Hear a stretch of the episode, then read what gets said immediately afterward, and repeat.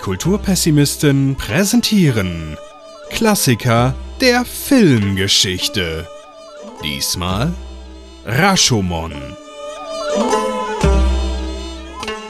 Und damit herzlich willkommen bei den Klassikern der Filmgeschichte. Heute mit der Becky.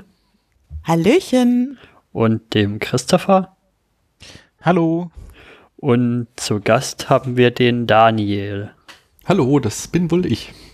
Ja, hallo Daniel. Stell dich doch erstmal kurz vor. Woher kennt man dich? Was machst du so? Ja.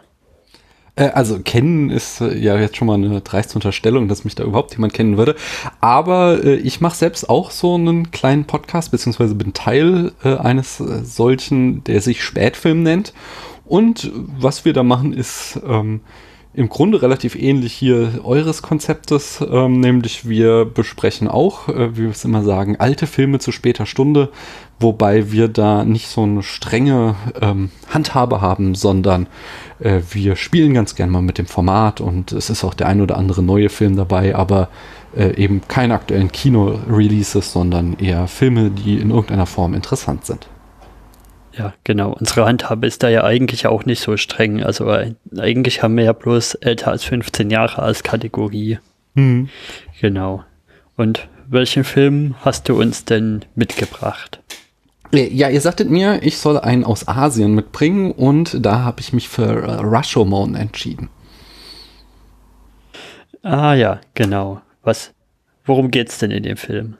Ähm, oh, okay. das ist schon mal gar nicht so einfach. Finde ich allerdings ist, auch. Das ist quasi die große Frage, worum es geht. Ähm, naja, ich fange mal an mit der ersten Rahmenhandlung. Da treffen wir drei Reisende, die vor einem Unwetter Unterschlupf in einem verfallenen Tempel gefunden haben und zwei sind total geschockt von einem Erlebnis, äh, von dem sie dem, dem dritten berichten, nämlich von einer Gerichtsverhandlung. Und dann steigen wir in diese Gerichtsverhandlung an, ein, die die zweite Rahmenhandlung bildet und äh, in der wird verhandelt, dass ein Toter in einem Wald gefunden wurde und ähm, es darum geht, wie es eben zu diesem Mord kam. Und in dieser Gerichtsverhandlung werden dann vier verschiedene Versionen äh, des Ereignisses, beziehungsweise drei in der Gerichtsverhandlung und im Anschluss noch eine vierte erzählt. Und uns Zuschauern ist es dann quasi überlassen, unser Urteil zu bilden, was sich da wirklich in diesem Wald ereignet hat, das am Ende zu einem Mord geführt hat. Ja. Mhm. Äh, mir fällt gerade ein, ich habe die äh, Einstiegsfrage vergessen. Die würde ich jetzt dann jetzt noch stellen. Warum ist Rashomon ein Filmklassiker? Äh, ja, das ist ja, ähm, äh, genau. Also ich, Becky sagte mir schon, äh, als äh, sie mich in eurem Namen eingeladen hat, dass ich diese Frage beantworten muss. und da habe ich viel drüber nachgedacht. und ich möchte sagen, es gibt viele gute Filme, aber es gibt wenige Filme, die ähm, verändert haben, was filmisch darstellbar ist, was also die, die Möglichkeiten dessen, was auf der Leinwand gezeigt werden kann, erweitert haben. Und Rashomon ist so ein Film. Rashomon hat ähm, mit seiner komplizierten Struktur ähm, einfach äh, so viel neu und so viel anders gemacht, dass das Kino sich nach Rashomon verändert hatte. Und das äh, macht für mich eben diesen Film zu einem absoluten Klassiker. Ja, also das mit der Struktur, das ist mir auch direkt aufgefallen und es gibt ja sogar zwei Video-Essays von von, na, Every Frame, Frame a Painting zu der Arbeit von ja und Namen, das ist immer so ein Ding. Akira Kurosawa. Ja, von ihm.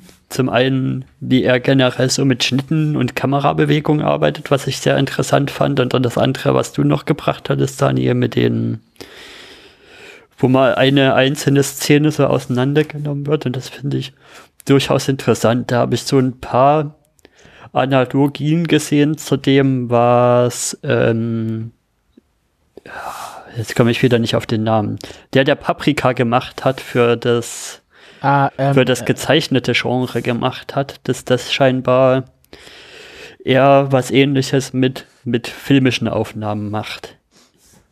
Ja, da hast du recht. Oh, wie heißt denn jetzt der, der Paprika? Doch nicht so wichtig. Ihr immer Doch, das ist Namen wichtig.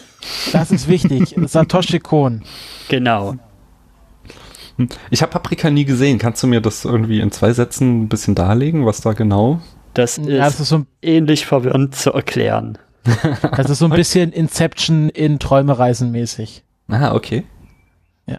Und äh, ja, ich glaube, ist auch so, wahrscheinlich auch so eine Vorlage für Inception gewesen. Aber kommen wir mal äh, zurück zu Rashomon und Akira Kurosawa. Ähm, ich finde es ja ganz spannend, wie der Film bekannt geworden ist, weil das war ja so auch die äh, der erste Film, der international von aus dem japanischen Kino bekannt wurde, weil er halt ähm, auf der wie heißt das Biennale in Venedig? Nicht Biennale. Es hat alle doch, ich glaube, Biennale ist das dann, oder? Weil Biennale ah. ist dann das Kunstfestival. Ich bin mir nicht ganz sicher. Ah, okay. Aber ich meine. Also die, also das, das, das, das bekannte Filmfest in Venedig, wo auch immer diese goldenen Löwen verliehen werden. Und ähm, das war ja der erste japanische Film, der dort gezeigt wurde. Und ähm, also 1950, auch erst fünf Jahre nach dem Krieg. Ähm, so, 51 äh, wurde der da sogar erst gezeigt. Ja, okay, aber er wurde halt 50 gemacht. Mhm. Von da aus bin ich jetzt gegangen. Ähm, und äh, äh, wurde, war da auch ziemlich gefeiert, obwohl die japanischen Kritikerinnen, Kritiker ihn gar nicht so geil fanden, wie ich bei Wikipedia nachgelesen habe. Das ist interessant. Weißt du, was die da kritisiert haben?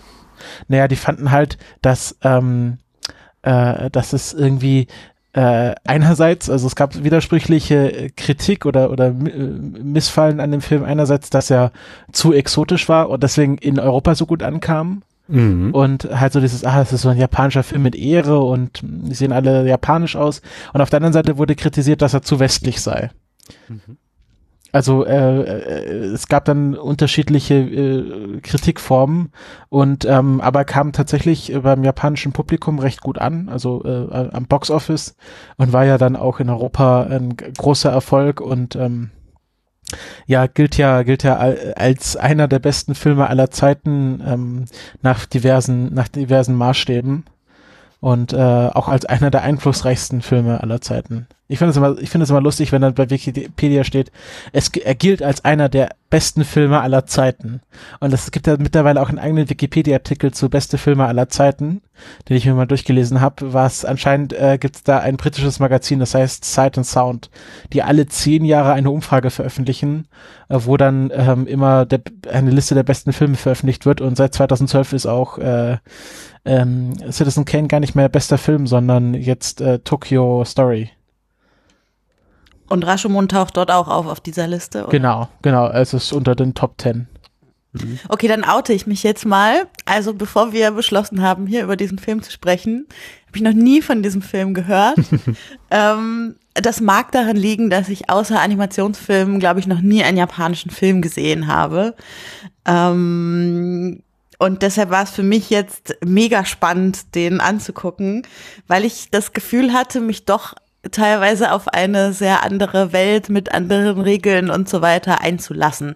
Was ich vielleicht auch hätte, wenn ich einen Film von 1950 aus Europa gucken würde, aber hier doch noch mal eine Spur mehr war, als ich das bisher so gewohnt war.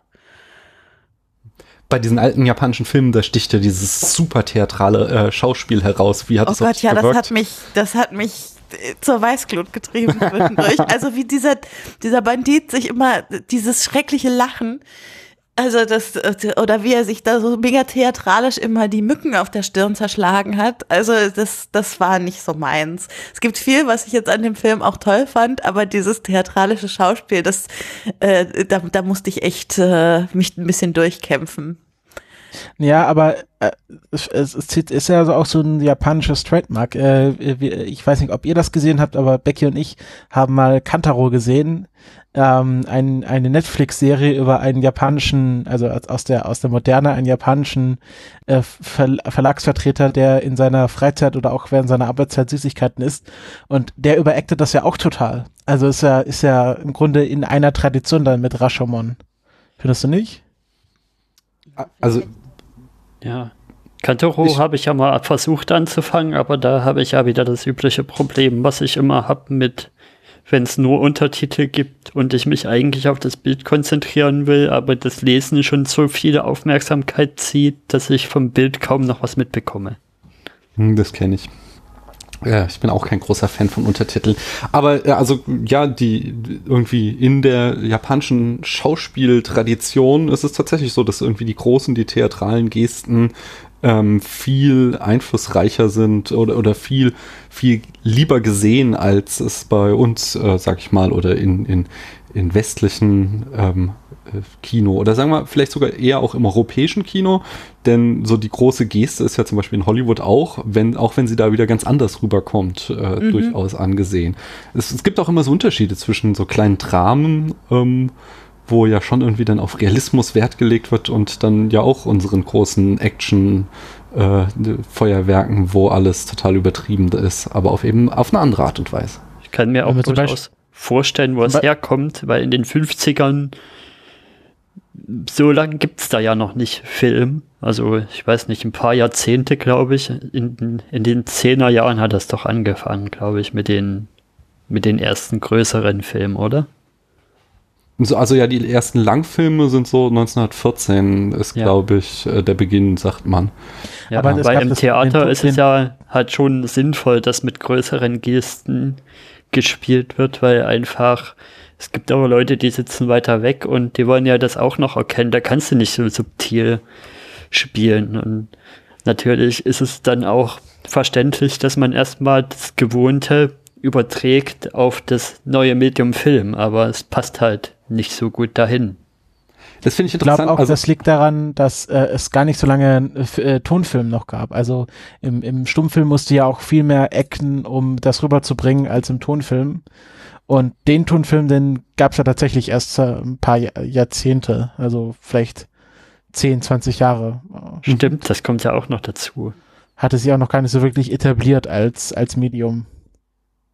Ja, ich finde es immer, also so, na, es sind halt 20 Jahre jetzt Tonfilm und es sind, äh, was, 50 Jahre Langfilme und es sind irgendwie 70 Jahre Film insgesamt oder 60, sowas um den Dreh. Und äh, das müssen Sie jetzt mal aufs Computerspiel umlegen. Es würde ja auch heute keiner sagen, Computerspiel ist noch keine ähm, ausgereifte Kunstform, weil es die erst seit 30 Jahren gibt. So, das, ich finde das immer so ein bisschen schwieriges ähm, ähm, Argument. Ich, es ist einfach eine andere Tradition, eine andere, also auch auch ähm, eine andere Filmsprache. Und ähm, wenn man sich jetzt mal irgendwie 20 japanische Filme am Stück anguckt oder auch 20 Filme aus den 50ern, dann ähm, fängt man auch an, irgendwie seine Sehgewohnheiten zu ändern und dann wirkt das gar nicht mehr so befremdlich. Von daher, ich glaube nicht, dass es irgendwie äh, schlechter oder schwächer ist, als es heute ist. Es ist einfach, es kommt aus einem anderen Art, ähm, Filme zu machen. Und ich finde das gar nicht so verkehrt. Mhm. Mhm. Ja. Was, äh, also wenn wir jetzt sagen, dieses sehr theatralische kommt irgendwie vor allem aus dem japanischen Theater oder aus der Tradition des japanischen Theaters und dann später des japanischen Films und ist es auch irgendwie bis heute. Ähm, Daniel, wenn du noch so ein paar andere japanische Filme ja scheinbar auch schon gesehen hast in deinem Leben, gibt es noch was, was an diesem Film du typisch für den japanischen Film halten würdest? Boah, also großer Kenner bin ich da auch nicht. Ich habe äh, halt vor allen Dingen so ein paar Kurosawa-Filme gesehen. Ähm, mir eben, äh, also die Sieben Samurai ist ja so sein bekanntestes Werk ähm, und Jojimbo habe ich mir auch schon mal angeschaut. Äh, äh, Sieben Samurai war ja auch, wurde ja im Westen geremaked dann mit äh, Die chlorreichen Sieben und Jojimbo wurde geremaked äh, durch eine Handvoll Dollar. Und ähm, was, also äh, klassisch sind auch halt die Themen, die hier verhandelt werden. Wobei das hier dann auch schon wieder einen spannenden Twist hat. Also erstmal, ähm, äh, Kurosawa selbst erzählt super gerne diese ähm, Samurai-Geschichten. Dafür ist er auch hier im Westen sehr berühmt. Das ist bei weitem nicht so das Einzige, was er gemacht hat als Genre, aber ich glaube, so seine größten Hits, die bei uns auch ankamen, waren tatsächlich die Samurai-Filme. Und bei denen ähm, das kommt ja auch dann quasi aus so einer ähm, Tradition des Märchens und äh, oder, oder also wie wir jetzt irgendwie Märchen oder Fantasy-Geschichten erzählen ähm, und da dann immer eine alte, ehrwürdige und ehrenvolle Zeit heraufbeschwören in irgendeiner Form, so findet das dann eben auch in diesen Samurai-Geschichten immer statt. Also besonders in den äh, Sieben Samurai oder auch hier in seinem letzten großen Epos Ran, da ist halt äh, der ehrenvolle Samurai und der, äh, der große Krieger und der halt irgendwie, da, wo es darum geht, wie verhalte ich mich richtig und äh, welchem äh, Ehrenkodex folge ich, sind quasi die ausschlaggebenden Themen. Und das erfährt hier aber in Rashomon halt so einen ganz interessanten Twist eben durch, äh, dass der Film äh, ja, die, diesen Kodex eben in Zweifel zieht und da ein, eine Geschichte des Werteverfalls ja schon erzählt das finde ich total spannend, weil mir sind ja so eher Konzepte grundsätzlich ziemlich fremd, egal aus mhm. welcher Kultur sie so stammen. Und ich habe richtig gemerkt, dass ich mich da erstmal drauf einlassen musste für diesen Film. So am Anfang dachte ich, ne, ich bin voll ohne Wissen an den Film rangegangen und dachte so, na, hier irgendwie Kriminalfall und Gericht und jetzt geht's irgendwie darum, jemanden zu finden, der schuldig ist. Aber eigentlich geht's ja bei diesem ganzen Gerichtsding überhaupt nicht so richtig darum, jetzt den zu finden, der Schuld an irgendwas trägt, sondern immer nur um diese, diese Ehrfragen. Und dann bekennt man sich lieber schuldig für das eine, aber gleichzeitig will man das Gesicht halt nicht verlieren. Und also das, äh, ich war kurz verwirrt, aber dann habe ich versucht, mal mein grundsätzliches äh, Unbehagen mit Ehrkonzepten ein bisschen zur Seite zu schieben und dann äh, fand ich das wirklich extrem spannend. Ich glaube, da müssen wir gleich auf jeden Fall noch mal ein bisschen tiefer eintauchen. Ja, also äh, ich habe ja auch äh, japanische Filme gesehen, jetzt vielleicht auch äh, nicht nur Animation, auch wenn es hauptsächlich Animation ist, aber äh, dieses R-Konzept, äh, das, das kennt man ja auch aus der, jetzt einfach so aus der Gesellschaft heraus und ähm, zum Beispiel, äh, wenn es ja um, um Arbeitsverhältnisse geht, also diese ganzen, dass, dass man, äh, dass die Leute sich so äh, nicht trauen, ihren Eltern zum Beispiel sagen, dass sie entlassen wurden oder lieber auf der Straße leben, äh, weil sonst quasi die Familie entehrt ist. Also dieses japanische Konzept von Ehre, das ist vielleicht schon ein bisschen so ein Stereotyp oder so ein Klischee, aber da ist ja auch ein wahrer Kern dahinter, der in dem Film nochmal sehr deutlich hervortritt, also fast schon unangenehm hervortritt für uns, äh, für unser europäisches äh, ja, Verständnis von Gesellschaft. Also sch sch einfach schmerzhaft in den Vordergrund tritt. Jetzt gerade auch in Bezug auf, auf das Schicksal der Frau, der, der, ähm, die da angegriffen wird. Naja, also ich, ich finde es schon, das Thema von Schicksal einer dieser Personen zu sprechen, irgendwie total schwierig in Bezug auf den Film, weil wir ja im Laufe des Films merken, dass jede der Personen äh, uns Dinge erzählt, von denen vermutlich irgendwas nicht stimmen kann. Zumindest kann es nicht sein, dass alle uns erzählen, was stimmt. Und äh, ob wir überhaupt jemals rausfinden werden, was stimmt, ist ja sowieso eine ganz andere Frage.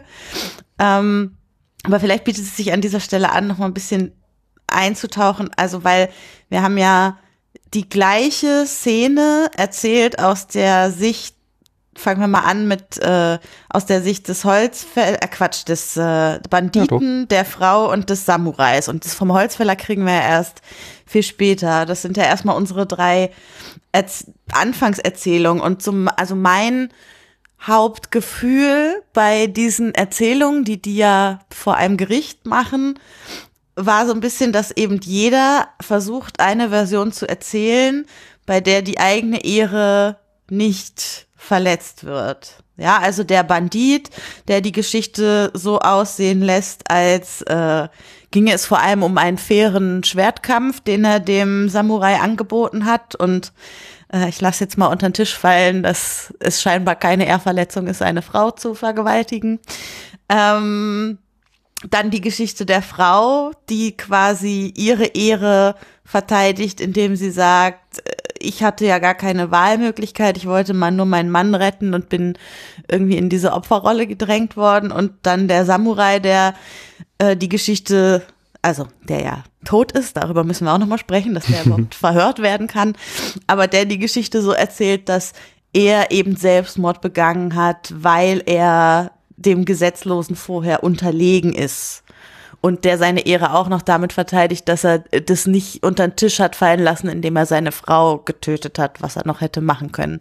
Also das sind ja irgendwie so drei Lesarten des gleichen Ereignisses, die uns vorgeführt werden, die ja im End, also so ist es meine Interpretation, komplett das Ziel haben, es geht darum, meine Ehre hochzuhalten für jeden von den dreien.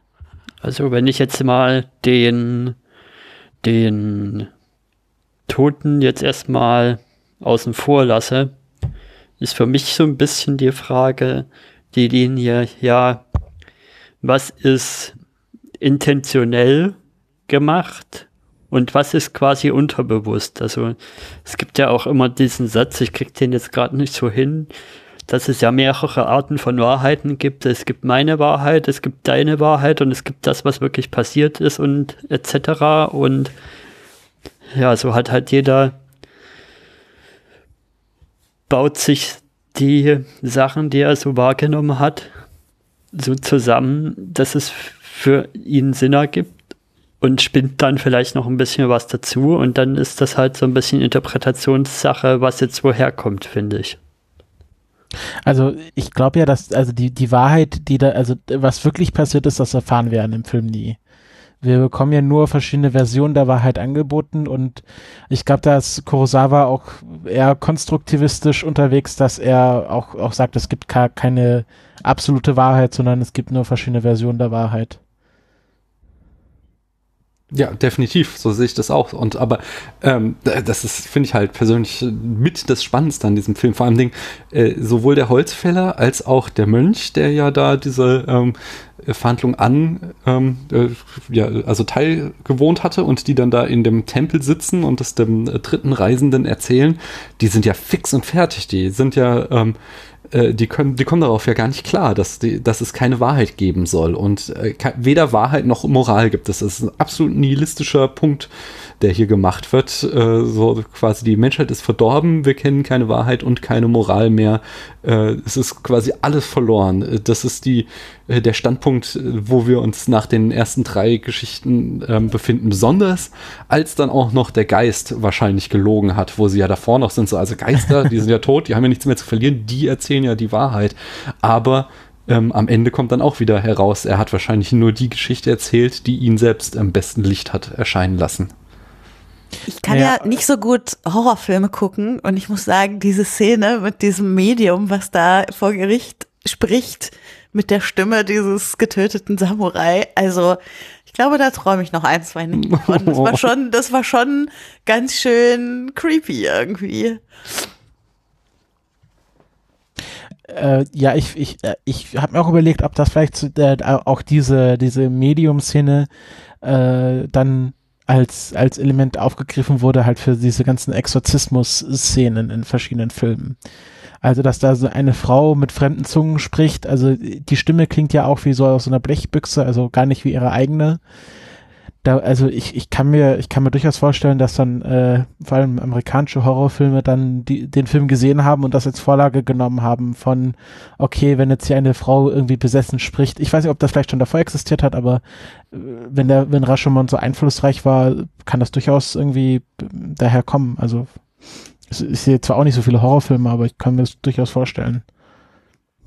Ja, also der Film, du, ja, du habt es, oder ihr habt es ja schon gesagt, ist enorm eingeschlagen im Westen und hatte eh, ähm, eine enorme Wirkträchtigkeit. Von daher halte ich das auch nicht für unplausibel, dass die Szene, wie das Medium äh, da mit der Stimme des Samurai spricht, äh, ja auch in die filmische Tradition eingegangen ist. Ja, ist das denn was ähm, typisch Japanisches eigentlich? Dieses, oder, oder von der japanischen Kultur, dieses davon ausgehen, dass Tote durch ein Medium widersprechen können? Weiß das jemand? Ich weiß nicht, wie weit das, ähm, äh, also das heute noch in irgendeiner Form geglaubt oder gelebt wird.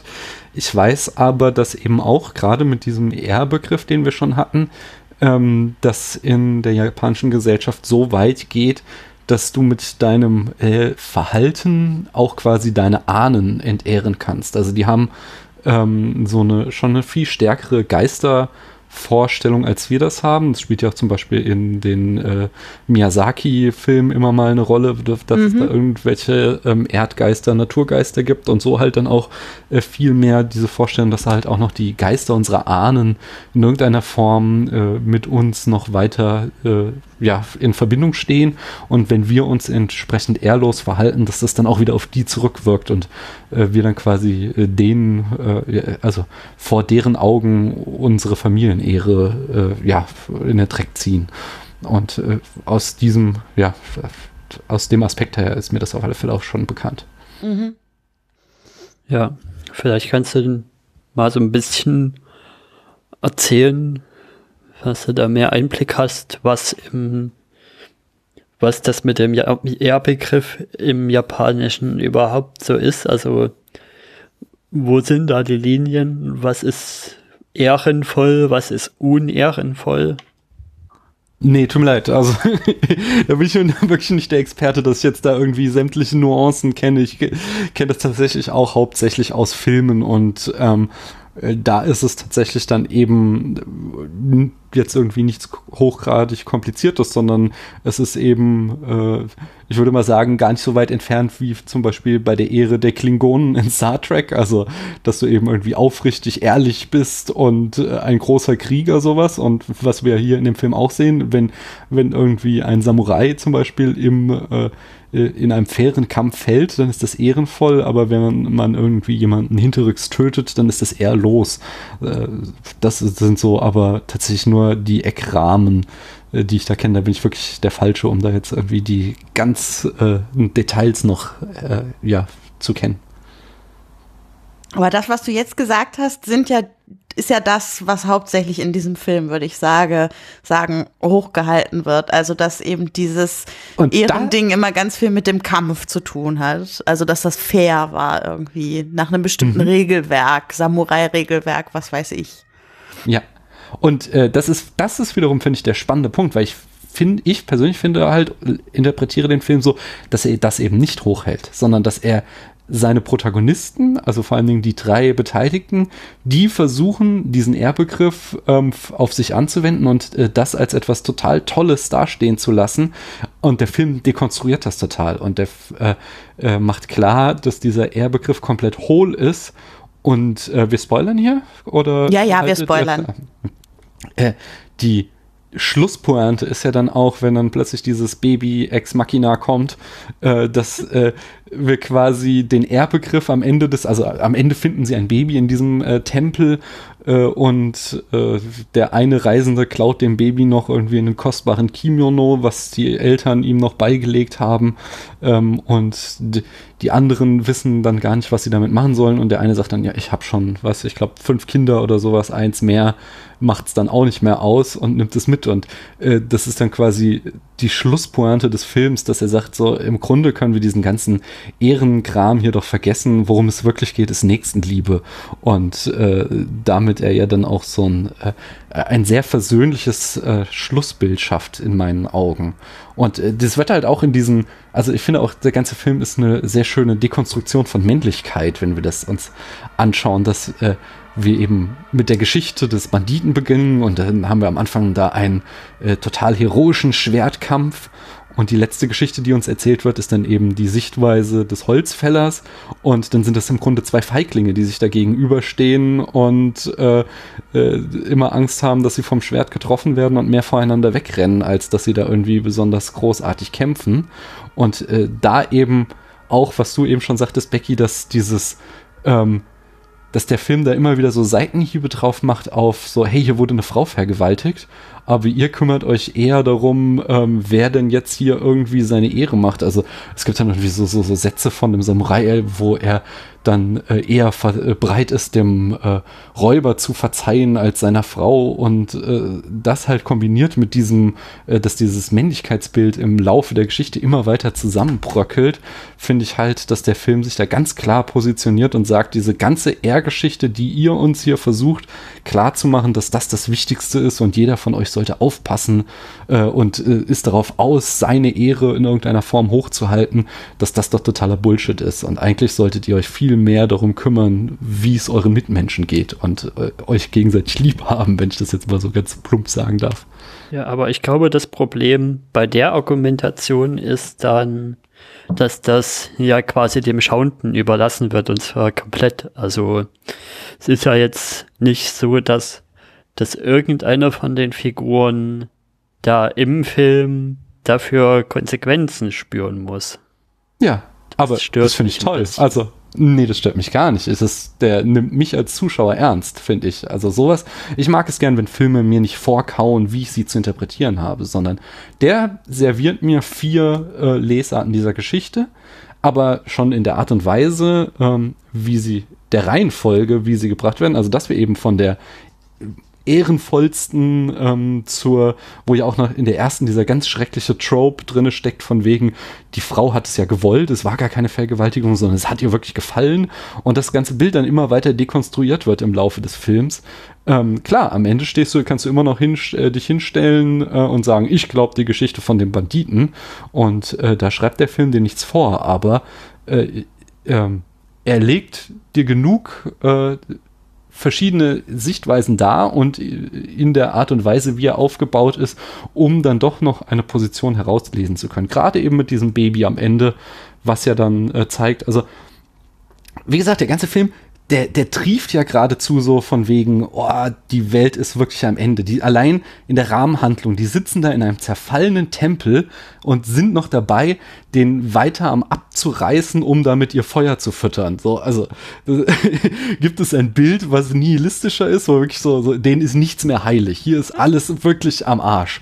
Und dann aber den Film zu enden, so, nee, es ist eben nicht alles am Arsch. Solange wir noch Menschen haben, die sich umeinander sorgen, äh, geht es eben doch noch weiter. Finde ich schon eine starke Botschaft, die da am Ende herausspricht. Äh, interessantes äh, Fun Fact an dieser Stelle.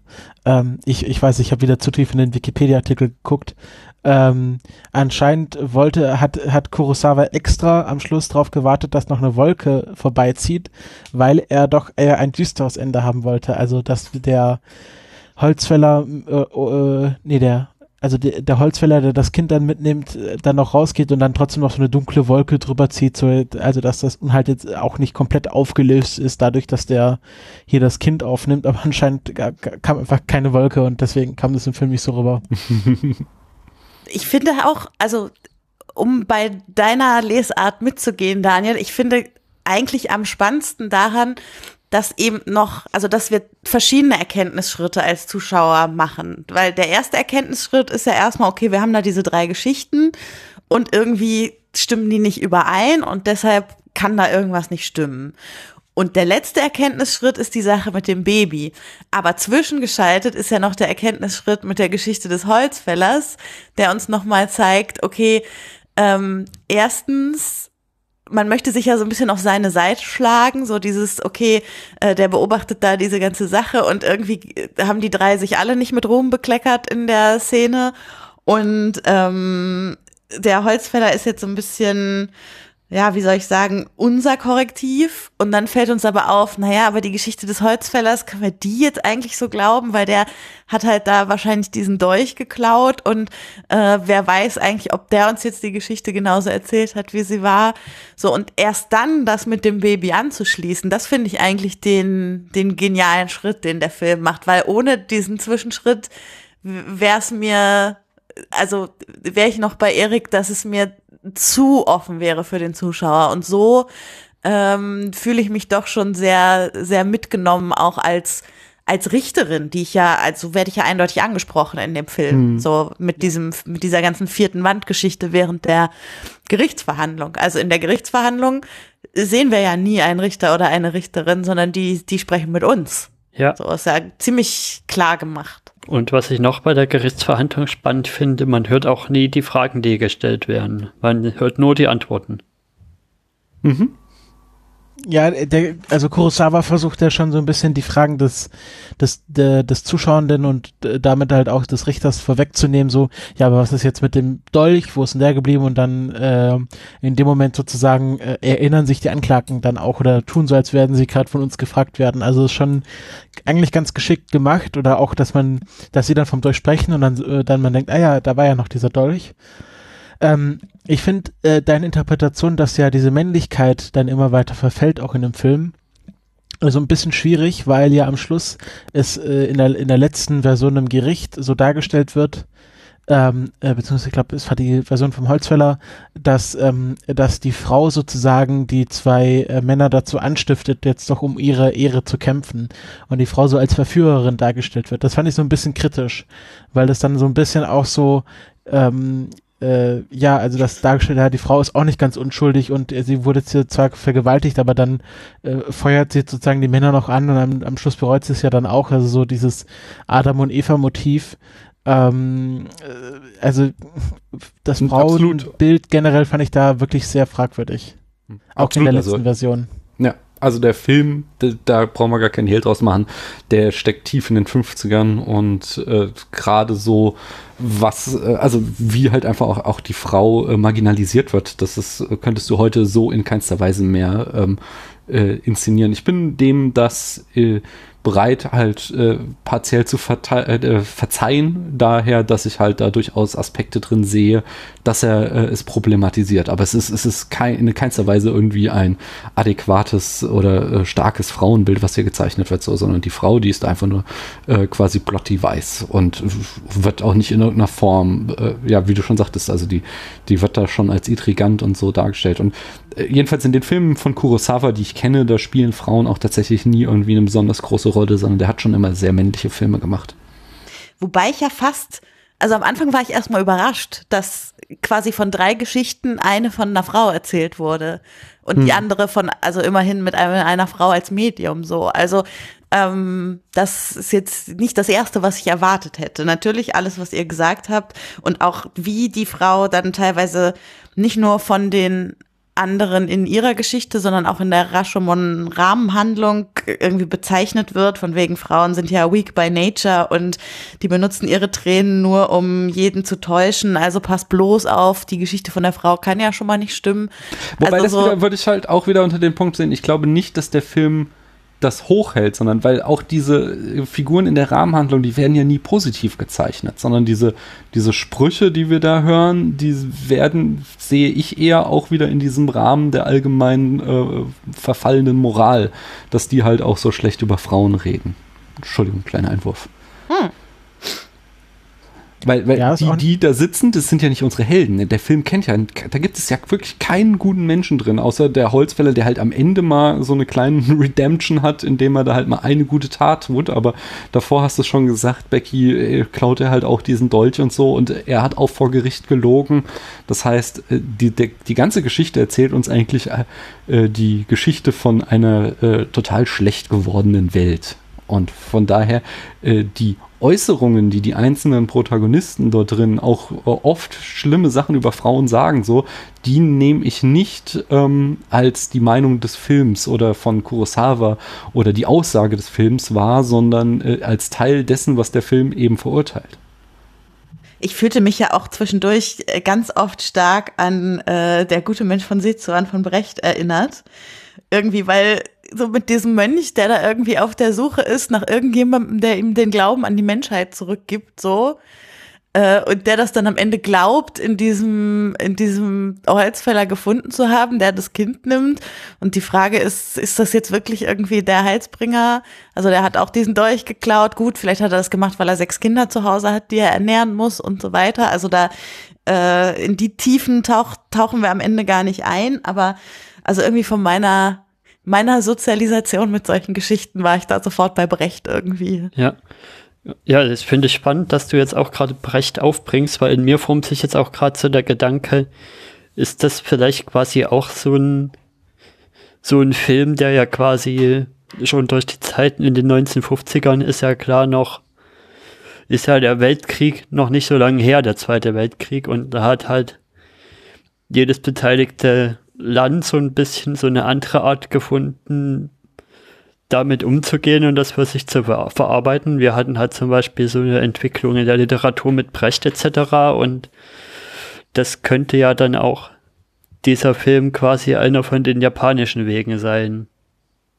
Finde ich einen super spannenden Gedanken. Mit dem Aftermath und dem, was im Zweiten Weltkrieg alles so passiert ist, ja, umzugehen und es zu verarbeiten.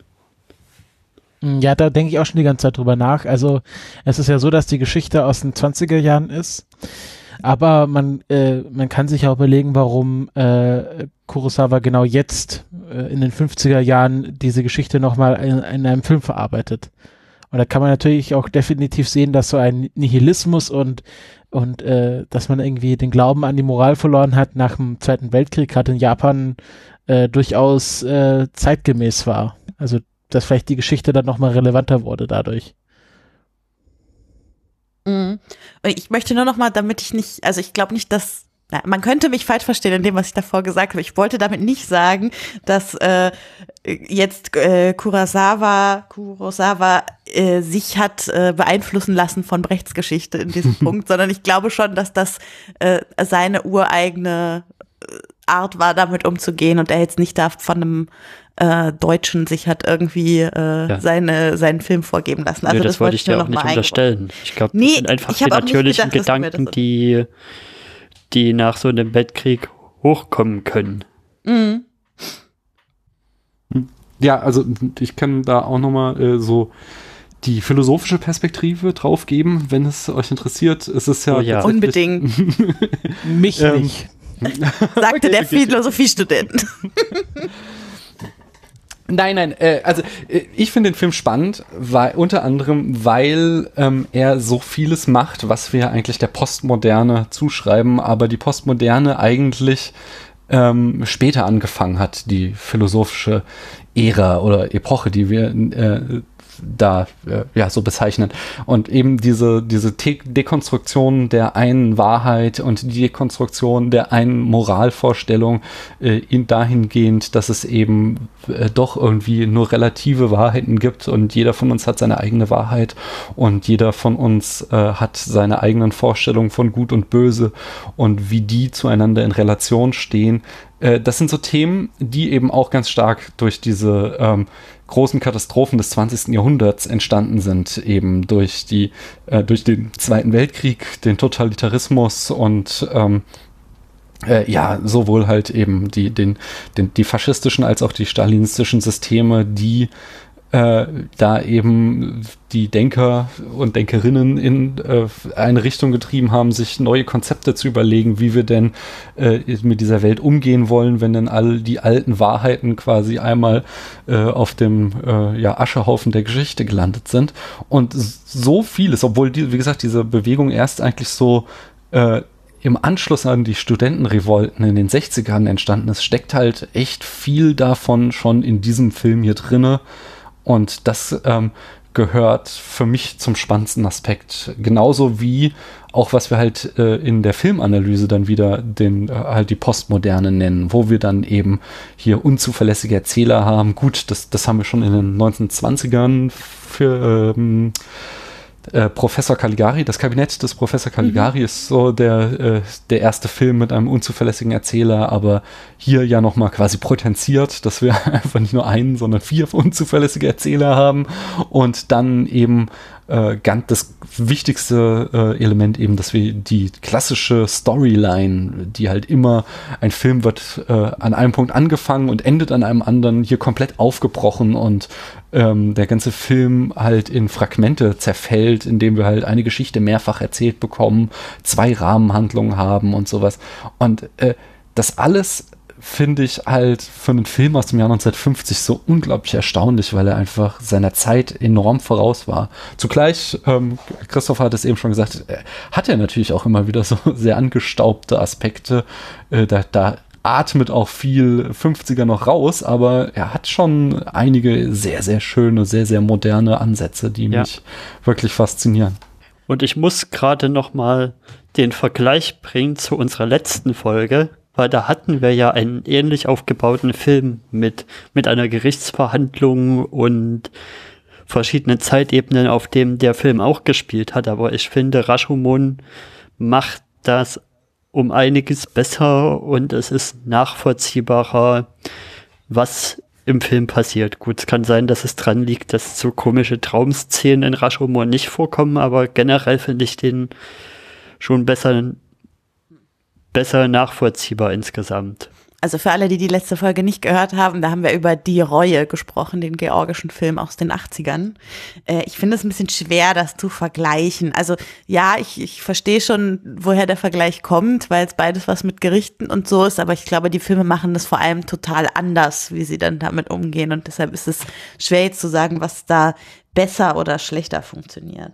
Ich glaube, dieses Stilmittel, äh, was er da eingesetzt hat, was ja dann auch äh, im Grunde nach ihm dann benannt wurde, also der, diese, ich, Kurosawa. Der Rashomon-Effekt. Genau, der Rashomon-Effekt. Ähm, das ist für uns, äh, die wir das wahrscheinlich in anderen Variationen schon häufig gesehen haben, dass eine Geschichte immer wieder aus verschiedenen Blickrichtungen und verschiedenen Wahrheitsebenen erzählt wird äh, dass das uns vielleicht gar nicht so flasht wie Leute, die dann in den 50er Jahren das zum ersten Mal gesehen haben hm. und dann auch so gedacht haben, das ist ja genial, wie, wie hier Kurosawa das angeht und äh, das auch dann angefangen haben, in ihre Filme einzubauen. Und ich glaube, das ist auch noch dann also schwierig zu erleben. Also man kann es natürlich rational verstehen, wie visionär das war, aber es ist natürlich auch dann immer, man hat dann nicht diesen, diesen Effekt, dass man da so von geflasht ist und gesagt hat, das ist jetzt hier die, die Erleuchtung, ähm, das ist so genial, das habe ich noch nie gesehen, weil man es halt schon so oft gesehen hat, gesehen hat, weil es halt so prominent in Rashomon gemacht wurde. Hm. Ich habe da äh, bei uns im Podcast schon ein paar Mal auch erwähnt, es gibt schon von Dirk von Gehlen, ähm, der sich ja so sehr viel mit Popkultur beschäftigt. Äh, so zum Beispiel Mashup war ein Buch von ihm, was ich gelesen habe. Äh, und da, da, da prägt er den Begriff, wir werden rückwärts in die Popkultur hineingeboren. Und äh, das finde ich so einen sehr schönen ähm, Ausdruck, der klar macht, warum wir so ein Werk wie Rashomon für uns heute schwer ist, äh, quasi in seiner Revolutionärheit, revolutionären Geist wirklich zu erfassen, weil wir halt das, was so revolutionär ist, wird halt in der Popkultur dann immer wieder aufgegriffen. Und wir kennen dann natürlich erstmal die ganzen Derivate, die ganzen Filme und äh, anderen Popkulturstücke, die es nachgemacht haben. Und wenn wir dann irgendwann zum Original zurückgehen, äh, dann haben wir das, was dieser Film dann macht, schon so oft in anderen Varianten gesehen, dass es uns dann eben schwerfällt, so wie Christopher es eben beschrieben hat. Ja oder halt dann auch andersrum, äh, das ist ein Begriff, den wir bei den Kulturpessimisten etabliert haben, den Begriff der Proxy-Nostalgie. Also, dass, dass Leute, die nicht in den 80ern aufgewachsen sind, jetzt durch die Überflutung von 80er Nostalg Nostalgie jetzt auch auf einmal für die 80er nostalgisch werden, obwohl sie die nie erlebt haben. Hm. Ähm, und äh, so kann es natürlich auch gehen mit, äh, mit Filmen aus den 50ern. Also, dass man, dass man, also ich finde Casablanca und, und jetzt Rashomon, ich finde, ich finde aber Casablanca, das hat mich nochmal so ein bisschen mehr, also wenn man einen Film aus der gleichen Zeit nimmt mit ähnlicher Prominenz, da hat mich Casablanca irgendwie noch mehr ge, ge, geflasht, wahrscheinlich einfach, weil der kulturelle Erfahrungsraum da nochmal ähnlicher war als zu Rashomon, also zu einer japanischen Gesellschaft äh, in den 50er Jahren, wo man wahrscheinlich einfach auch nochmal quasi zusätzlich nochmal so einen kognitiven Sprung machen muss, sagen muss, okay, das ist jetzt eine komplett andere Gesellschaft, in die ich mich jetzt hineinbegeben muss und das ist nochmal was anderes wie Humphrey Bogart, der in Casablanca einen Café betreibt. Ja klar, und eine komplett andere Art wahrscheinlich an Filme ranzugehen. Also es ist sowohl eine gesellschaftliche Komponente als auch eine, eine filmkulturelle Komponente da drin, die, die uns einfach Casablanca leichter zugänglich macht. Hm. Äh, äh, zudem kommt noch, dass Casablanca ist halt ein Film fürs Herz und äh, Rashomon würde ich eher als einen Film für den Kopf betrachten. So. Also ich habe da jetzt auch nicht irgendwie großen Gefühlswallungen, wenn ich Rashomon anschaue. Äh, mhm. Ich zerfließe nicht so, wie ich am Ende von Casablanca zerfließe. Aber ich finde es halt total spannend, mir da einfach viele Gedanken zu machen, während ich den Film anschaue. Hm. Findet ihr eigentlich auch, also oder, oder findet ihr, dass es in dem Film auch um Religion geht, wenn wir um über objektive Wahrheit und so weiter sprechen, weil ja dieser der, der eine ist ein Mönch, der am Ende da so auf der Suche nach der, nach dem Guten in den Menschen ist. Und ich fand es so spannend, dass ich gelesen habe, dass zum Beispiel Martin Buber, der ja ein jüdischer Religionsphilosoph ist, der sich vor allem mit Orthodoxie und dem Verhältnis von Orthodoxie und westlichen Neuerungen und so beschäftigt hat, dass der den Film Rashomon so spannend fand und tief beeindruckt davon war und den irgendwie in sein Werk mit einfließen lassen wollte, was er so für Erkenntnisse daraus gezogen hat. Und dann habe ich mich gefragt, ob es neben diesem Ganzen gibt es eigentlich eine objektive Wahrheit, auch noch eine religiöse Frage gibt, die der Film stellt. Die wäre? Ich sehe das da auch wieder drinne. Doch, also ganz klar mit diesem, also was ich schon sagte, die da buchstäblich einen Tempel am Abreißen sind, während sie da rumsitzen. Und ähm, dann ganz stark war das eben in diesem äh, wodurch dann ja auch gerade der Mönch am erschüttertsten ist, dass der, der Geist lügt, äh, der, der Verstorbene, der ja eigentlich äh, normalerweise passiert sowas nicht. Und das, da würde ich auch schon wieder eben diese Glaubenskrise, die auch ganz stark im Anschluss an den Zweiten Weltkrieg in vielen Gesellschaften dieser Welt entstanden ist, ähm, das halt einfach, wie kann so eine Katastrophe äh, in einer Welt ähm, äh, auftauchen. Ich weiß, also ich kenne mich jetzt gar nicht mit äh, dem, dem buddhistischen Glauben mhm. aus äh, und den ganzen Spielarten, äh, die es da in Japan gibt. Äh, aber jetzt im Westen halt zum Beispiel war es ja so, wie kann, wie kann, wie kann es sein, dass äh, wirklich die Welt in so eine Katastrophe stürzt, wenn es doch einen lieben Gott gibt? Das war ja tatsächlich eine einfach brennende Frage im Anschluss an den Zweiten Weltkrieg und das glaube ich, dass das ja auch wieder jetzt nicht irgendwie groß irgendwie auf der Oberfläche behandelt wird, aber dass das auf alle Fälle eine Frage ist, die da mitschwingt. Ja, weil ich finde, ne, also immer in dem Moment, wo ich, wo ich die Frage stelle, gibt es eigentlich eine objektive Realität, ist es ja eine schnelle oder leichte Antwort erstmal zu sagen, Vielleicht gibt es die, aber wenn, dann ist sie nur einer göttlichen Sphäre vorbehalten oder sowas. Und so kann man ja viele Fragen die sehr existenziell sind, ziemlich leicht, ich sag mal, zu einer, zu einem Zirkelschluss bringen, der nicht mehr einen in den Wahnsinn treibt, weil man nicht, nicht weiterkommt mit seinem Denken. Und da habe ich mich halt gefragt, ob dieser Film das tut und als Antwort anbietet.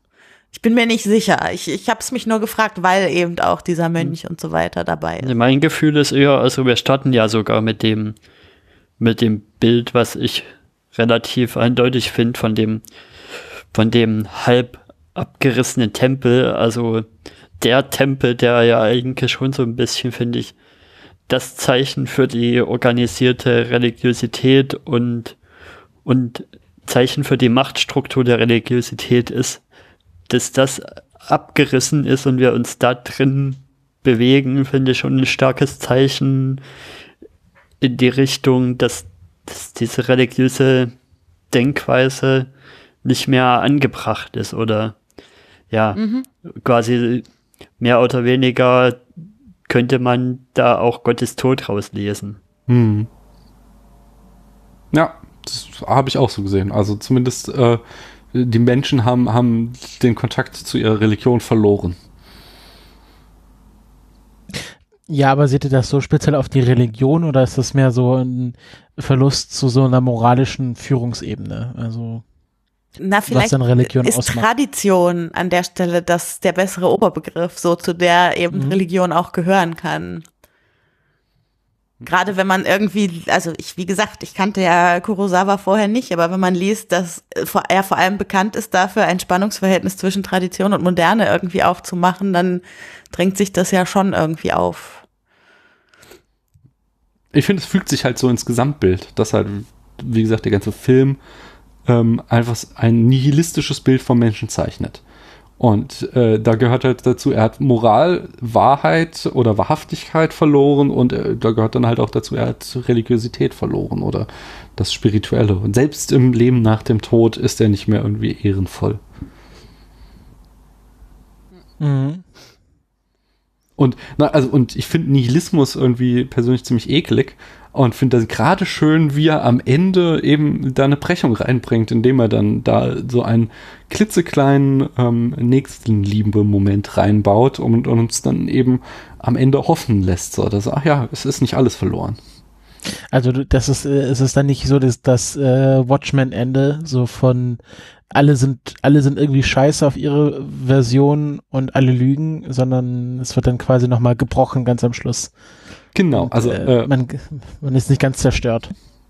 In der, in der hoffentlich richtigen Interpretation eures Namens, dass ihr den auch immer ein bisschen äh, ironisch nehmt, äh, mag ich halt Auf keine Kulturpessimisten äh, und Kulturpessimistinnen, die äh, wirklich der Meinung sind, äh, dass alles immer schlechter wird, weil das ist halt ja wenn du dich ein bisschen mit Geschichte auseinandersetzt. Das haben die Menschen halt schon immer geglaubt. und, äh, und das ist dann eben, wenn dieser Film das tatsächlich uns so verkaufen würde, als die, die Menschheit ist am Ende, dann fände ich ihn unerträglich. Aber dadurch, dass er dann am Ende uns dann eben da einen kleinen Wink gibt, dass es doch nicht so sein muss, sondern dass es weitergeht, dann das macht dann eben äh, so, gibt für mich die genug Interpretationsspielraum, um ihn dann doch wieder zu ja. mögen. Vielleicht also, ist das auch ich, so eine Allegorie auf, ganz kurz, äh, vielleicht ja. ist das auch so eine Allegorie auf, äh, auf halt dieses, diese, diese ganze Kriegserfahrung, wo man, wo man sagt, wo Kurosawa dann sagt, ja, also es, es wirkt jetzt, als wäre jetzt hier die Welt auf einmal äh, äh, auseinandergefallen und äh, die ganze Welt liegt jetzt irgendwie in Trümmern und alle finden sich gegenseitig so ein bisschen doof. Hm. Ähm, und äh, es ist aber, es geht ja aber irgendwie trotzdem weiter. Also es geht immer noch morgens die Sonne auf und abends wieder unter. Und äh, es muss jetzt irgendwie weitergehen. Und vielleicht ist das so, was Kurosawa aussagen will, dass, dass es zwar sehr hoffnungslos zeitweise die letzten Jahre aussah, aber es trotzdem noch irgendwie weitergeht und trotzdem immer noch so ein Lichtblick da ist. Mhm. Ja. ja.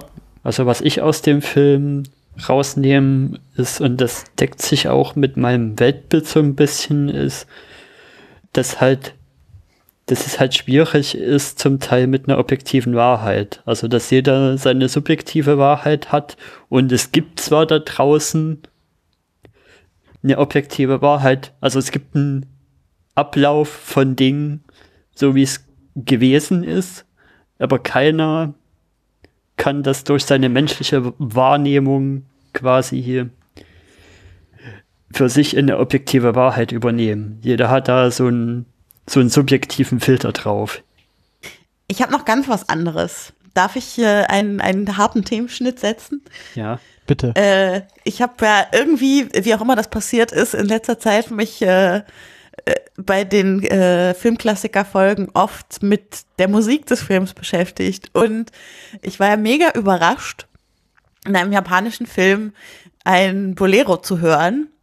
Ähm, der ja, also der Bolero von Ravel ist ja irgendwie so der Bekannte und äh, habe dann ein bisschen recherchiert und äh, festgestellt, dass der ähm, Kurosawa genau diese Musik im Hinterkopf hatte, als er an die Szene, vor allem von, also an die Geschichte der Frau gedacht hat und dann wirklich seinen Komponisten irgendwie dazu gedrängt hat, eine, einen Bolero zu schreiben, der ähm, Sekunden Sekunden genau abgestimmt ist auf Bilder und äh, Handlungen, die dort irgendwie passieren. Das fand ich äh, mega spannend, dass dieses Lied am Ende fast genauso klang wie der Original Bolero und trotzdem, wie sich am Ende herausstellt, ein Lied ist, was exakt zum Bild komponiert wurde. Also, dass das so geklappt hat, das lässt ja schon darauf schließen, dass äh, Kurosawa beim Filmen und Schneiden dieser Bilder schon genau diese Melodie im Hinterkopf hatte die ganze Zeit. Das fand ich mega faszinierend.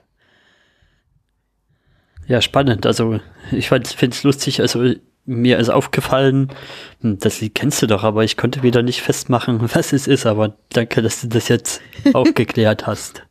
Dafür hast du mich. Ich habe uns auch noch mal, das werden wir verlinken in den Show Notes, einen Link dazu äh, hingemacht, wo ähm, Kurosawa selber in einem Interview erzählt, wie das entstanden ist, die Idee mit diesem Lied. Fand ich sehr spannend. Ich finde interessant auch ähm, spannend, wie Musik eingesetzt wird.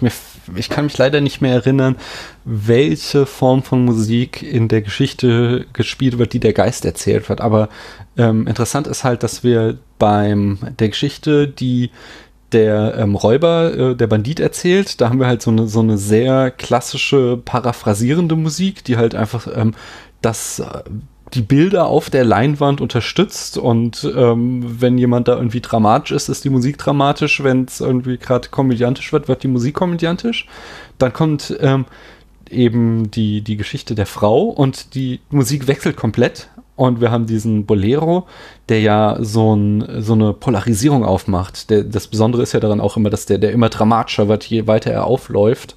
Und ähm, äh, ja, ja, dann einfach die, die Musik so eine komplett andere Rolle plötzlich übernimmt. Und wie gesagt, leider, das äh, habe ich jetzt irgendwie verpeilt, nochmal drauf zu achten, was passiert, als der Geist erzählt. Ähm, das Spannende ist nämlich dann in der Geschichte, äh, wenn es dann der Holzfäller erzählt, dann setzt die Musik plötzlich ganz aus. Und mhm. wir haben äh, plötzlich überhaupt keine begleitende Musik mehr. Und äh, was ja auch noch mal vielleicht ein Indiz äh, darauf hin, also zumindest, ich finde jetzt nicht mal irgendwie, dass der Film jetzt uns eine Interpretation nahelegt, welche der Geschichten wahr ist, aber zumindest ähm, noch mal auch mit auf der Musikebene die verschiedenen ähm, Gewichtungen dieser Geschichten äh, darlegt und, und die verschiedenen Art und Weisen, wie die Personen, die sie äh, vorgetragen haben, wie deren ja quasi Standpunkt oder Haltung zu der Geschichte ist.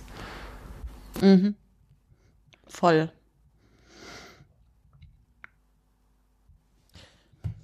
Ja, ich finde, wo wir jetzt bei, beim, bei, bei, bei Musik sind, finde ich auch die Filmsprache sehr schön. Was natürlich auch sehr auffällt, ist äh, der Einsatz von Sonnenlicht. Mhm. Wo Kurosawa ja wollte, dass, dass möglichst viel in natürlichem Licht gedreht wurde und dann irgendwie noch mit Spiegeln gearbeitet wurde, damit man es auch in der Kamera sieht.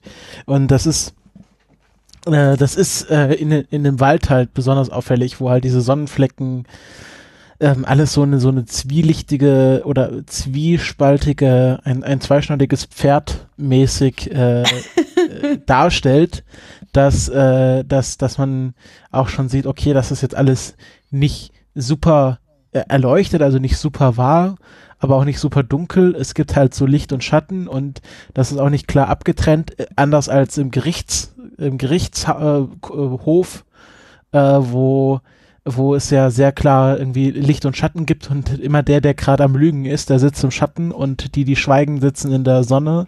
Also vielleicht auch so ein bisschen, nur wer schweigt, sagt die Wahrheit. Ähm, äh, kann man das so interpretieren und dann, wenn es halt in den Wald reingeht, dann ist alles so vermengt und vermischt und das läuft alles durcheinander. Und das nochmal kontrastiert mit dem äh, äh, krassen Regen, der darunter geht in der Rahmengeschichte. Ja, ja der, der war so laut, dass ich die ganze Zeit dachte, mein Geschirrspüler würde laufen. Also, ich habe mehrfach musste ich den Ton ausmachen, um zu gucken, ob hier nicht doch irgendwas ist. Aber es kam immer aus diesem Fernseher raus. Ja, der übrigens schwarz gefärbt werden musste, damit man ihn auf der Kamera sieht. Das ist so ein klassisches Problem von Schwarz-Weiß-Filmen und Regen. Der Regen in äh, It's a, äh, äh, von Singing in the Rain musste mit Milch äh, milchig gefärbt werden, was alle Wollmittel in der Requisite ruiniert hat. Und der Regen hier musste schwarz gefärbt werden, damit man ihn sieht. Oh. Ja, das ist ein, äh, also ein Schwarz-Weiß-Film und Regen ist immer eine sehr heikle Angelegenheit. Cool. Äh, ähm, dazu, Entschuldigung. Ja, ja, ja, ähm, ja also ich, ich, ich äh, das, das mit dem Wetter, das, äh, wo, wo wir am Anfang Every Frame a Painting angesprochen haben, da spricht das ja auch an, dass bei äh, Kurosawa immer Wetter im Hintergrund ist äh, weil das sich halt bewegt und er immer ein, ein Bild kreiert, was äh, sich komplett bewegt und da ist halt Regen immer sehr praktisch, weil das sofort so eine Bewegungskulisse automatisch kreiert, ohne dass man da viel machen muss. Hm. Ja, wir haben ja dann auch dieses, was du schon sagst, das Sonnenlicht, was dann durch die Blätter fällt und dadurch auch immer so eine Bewegung auf dem Boden macht. Und ähm, wir haben ja dann auch so mehrere Shots von sich bewegenden Wolken, die ihr auch schon angesprochen hattet. Mhm aber auch die, die Kamerabewegung, die die sind doch unglaublich geil, oder? Also ich finde, was er, das, was, was er, deswegen hatte ich da auch nochmal diesen zweiten ähm, Tony Sue-Video, wo er halt klar macht, wie Kurosawa eine Szene filmt. Und äh, Erik sagt das vorhin auch schon, es ist hier in dem Film eben auch so, dass er so unglaublich toll Dialoge filmen kann, weil er auf dieses äh, Shot Reverse Shot Totale äh, in der Regel verzichtet, sondern die Kamera da unglaubliche Kapriolen schlagen lässt und äh, es immer wieder vor allem Ding unglaublich beeindruckend ist, wie er äh, die, äh, also die Mise en scène, wie er die Leute blockt, äh, so dass sie alle im Bild stehen und alle sichtbar sind und dann muss er die Kamera nur irgendwie zwei Zentimeter nach rechts bewegen und plötzlich haben wir wieder eine komplett andere Perspektive auf das Geschehende und äh, das, das, ist, das gibt dem Ganzen immer so eine enorme Dynamik in Kurosawa-Filmen, die mich sehr, sehr begeistert. Ja, und damit scheint er ja auch, also wenn ich das richtig gelesen habe, einer der ersten gewesen zu sein. Also einer der ersten, die eben die gleiche Szene auch gleichzeitig schon mit verschiedenen Kameras gefilmt haben, um das dann später zu montieren und nicht nur äh, sie quasi zehnmal haben spielen lassen, um sie aus verschiedenen Perspektiven dann mal aufzunehmen, sondern tatsächlich das irgendwie gleichzeitig gemacht hat. Also wenn wir über Einfluss des Films sprechen, dann ist das sicher auch ein Punkt, den wir da irgendwie mit reinnehmen müssen. Ja, und ähm, ne, vergiss es. Ich habe Faden verloren. Ich hätte noch eine Frage zum Schluss. Hm? Würdet ihr dem, den Film einem Genre zuordnen können? Habe ich mich mehrfach gefragt beim Gucken. Also erst dachte ich, das ist vielleicht ein Kriminalfilm, dann dachte ich, das ist vielleicht ein Actionfilm. Äh, dann habe ich so absurde Western-Assoziationen zwischendurch gehabt. Ähm okay, die Einordnung finde ich ein bisschen komisch bei einem Film, der von uns eben aus dem Osten kommt. Ja, deshalb sage ich ja spannend. total absurd. Nein, aber es ist super spannend, weil ähm, da gibt es auch ewig viele Studien zu, wie äh, die Western der 20er, 30er Jahre den japanischen Film enorm beeinflusst haben und dann wiederum das zurückspielte auf den äh, Western. Also ich sagte es ja schon, Sieben Samurai wurde als die glorreichen Sieben nachgemacht, äh, geremaked in Hollywood und Jojimbo, äh, ein anderer Kurosawa-Film, wurde als ähm, äh, für eine Handvoll Dollar von Sergio Leone äh, geremaked. Und äh, es ist eben, dass, dass es da immer so eine enorme Spannung und ein enormes Wechselspiel gab zwischen dem Western aus Hollywood und dem Samurai-Film äh, aus Japan, weil die sich eben, ähm, ja, die, die Themen, die da verhandelt werden, sind sich ja oft sehr ähnlich und sie sich deswegen sehr gut wechselseitig beeinflussen konnten. Und von daher kann ich das vollkommen nachverstehen, äh, nachvollziehen, dass man hier auch so ähm, Western-Elemente rauslesen kann wieder. Habt ihr noch andere Genrezuordnungen, die euch einfallen würden? Ja, so äh, Courtroom-Drama. Hm. Ja, und also, wie gesagt, es ist ein zynischer Kommentar auf den äh, Samurai-Film. Aber äh, an sich spielt, also klar, es ist ein Samurai, der drin vorkommt, aber es ist, und es spielt so in der Zeit, aber es ist tatsächlich ja dann wieder ganz anders als irgendwie die großen Epen, wo es um irgendwelche Schlachten und äh, weiß nicht was geht. Mhm. Ist schon, du ja. hast absolut recht, es ist einfach kompliziertes, ihn irgendwie zu fassen. Aber das macht es ja auch ein bisschen spannend. Ja, natürlich sind wir, aber da würde ich wirklich sagen, dass das wirklich was ist, was auch daher kommt, dass, dass es doch noch so früh war. Also 20 Jahre Film ist, ist zwar schon eine Zeit, aber ja, dass sich wirklich da schon Genre rausgeprägt haben, so dass man jetzt dann sagen kann, Film X hält sich 100% an die und die Genre-Konvention ist da vielleicht auch noch ein bisschen schwierig zu sagen in der Zeit, oder? Naja, wir haben jetzt irgendwie an, also wie gesagt, den Western, den gab es halt, der war ein hammerhartes Genre. Und also sehe ich anders, muss ich ganz ehrlich auch wieder sagen. Es gibt schon äh, in den 50ern und in den 40ern, wir haben den Film Noir, was eine, okay, das ist auch eher eine Bewegung, aber trotzdem haben wir da irgendwie den, den Kriminalfilm oder in den 30ern gab es die erste große Welle von Gangsterfilmen. So, ich, ich glaube, das, was ein Genre war, das stand damals schon äh, ganz stark fest. Und wenn das hier ambivalent gehalten ist, dann ist das nicht, glaube ich, ein Defizit, sondern eher ein äh, bewusst so, äh, dass das äh, uns für uns schwer fällt, weil die, aufgrund der Entscheidungen, die da getroffen wurden in dem Film.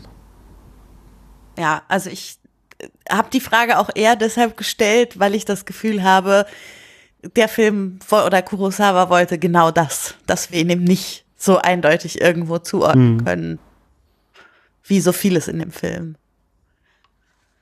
Ja. Mhm. Genau, dann können wir, glaube ich, so langsam zum Ende unserer Diskussion kommen.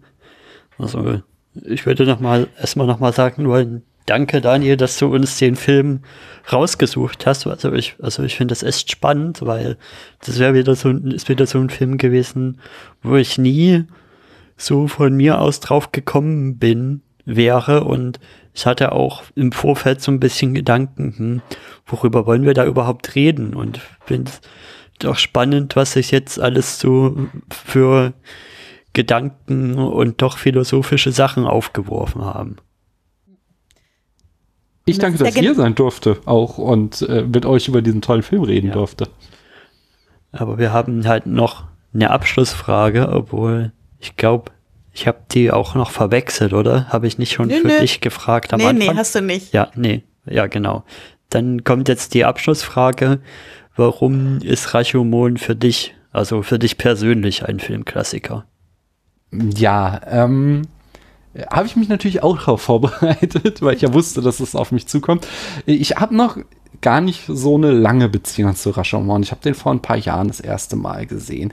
Aber ähm, für, ich sag mal, uns Filmbuffs, die wir irgendwie uns mehr als, äh, ja, es irgendwie gesund ist mit diesem Genre, äh, mit diesem, diesem Medium auseinandersetzen, da gibt es ja oft irgendeinen Film, der so ein Erweckungserlebnis ist, der irgendwie so, äh, du schaust einen Film und merkst, oh Moment, das ist irgendwie anders als die typische Rom-Com oder der Tatort oder ähm, der 0815 Actionfilm, sondern der, der, dieser Film macht was Besonderes. Und ähm, ich glaube, ich bin so ein bisschen älter als ihr. Für mich war das eben Pulp Fiction. Den habe ich äh, 1994 oder 95 auf Video gesehen, als er ganz frisch war. Und äh, der hat ja nicht nur mich, sondern auch einfach die Filmwelt umgehauen, weil er so ganz anders war eben in ähm, dahin, dass er diese traditionelle Storyline des Films komplett aufgegeben hat und eben dieses äh, diese Episodengeschichte mit unchronologisch äh, angeordneten Episoden erzählt und dass das eben etwas komplett Neues war, was das Kino wieder verändert hatte, was ich vorhin schon sagte, der einfach erweitert hat, was filmisch darstellbar war. Und ähm, im Laufe der Jahre, als ich mich dann immer mehr mit Film auseinandergesetzt habe, äh, ja, wurde mir halt klar, dass eben äh, Pulp Fiction auch nicht irgendwie aus äh, äh, heiterem Himmel kam, sondern dass der auch wieder eben seine Einflüsse hatte und da fiel halt immer wieder Rashomon. Rashomon, das war dieser eine Film, der damals so revolutionär war, weil er äh, die Erzählweisen so durcheinander gewürfelt hat. Und ähm, ja, deswegen hat mich der sehr interessiert und ich habe ihn mir dann vor ein paar Jahren das erste Mal angeschaut und er hat mich äh, geflasht und ich konnte es sehr gut nachvollziehen, dass er mit diesem äh, unchronologischen, unzuverlässigen Erzählen mit zwei Rahmenhandlungen so einen enormen Eindruck und so einen Nachhall hatte in der Filmgeschichte. Und deswegen ist es für mich ein Filmklassiker. Ja, sehr schön, genau. Hm. Ja, dann bevor wir jetzt zum Ende kommen, gibt es noch ein paar Sachen. Also zum einen die Ankündigung fürs nächste Mal. Zum anderen möchte ich eigentlich noch eine, Fe eine Folge von, von deinem Podcast, Daniel, für unsere Hörer und Hörerinnen empfehlen, die ich sehr hörenswert finde, für wenn man sich mit Film und ja, Filmkritik und sowas generell interessiert. Ich finde es einfach sehr interessant, was ihr da über in eurer Folge über Filmkritik und ob sie denn objektiv sein kann oder ob sie subjektiv sein muss. Das finde ich, das fand ich einfach eine sehr interessante Diskussion und sehr toll zum, zum Mitdenken, wo er dann mal das gesamte Feld abackert. Das, da, deswegen da mal eine Hörempfehlung von mir davon. Dankeschön. Ja, genau. Und nächstes Mal gehen wir dann nach Amerika im nächsten Film, im nächsten Monat. Da schauen wir uns dann einen nordamerikanischen Film an, den uns die Dunderklumpen vorgeschlagen hat und die wird dann auch dabei sein, denke ich mal. Auf jeden Und- Fall. Da reden wir über Arsen und Spitzenhäubchen. Genau. Und es wäre, denke ich mal, sehr klug, wenn ihr euch das als Hausaufgabe den Film davor anguckt, weil ich glaube, das macht einfach mehr Spaß, wenn man den Film schon gesehen hat und, und, und dann unsere Folge hört. Unbedingt. Ja, Genau. Und dann sage ich nochmal Danke Daniel fürs Dasein und fürs Film mitbringen. Vielen Dank, dass ich hier äh, mit euch über Filme reden durfte. Das hat mir sehr viel Spaß gemacht. Und Auch. dann sage ich Tschüss und bis zum nächsten Mal. Tschüss. tschüss. Tschüss.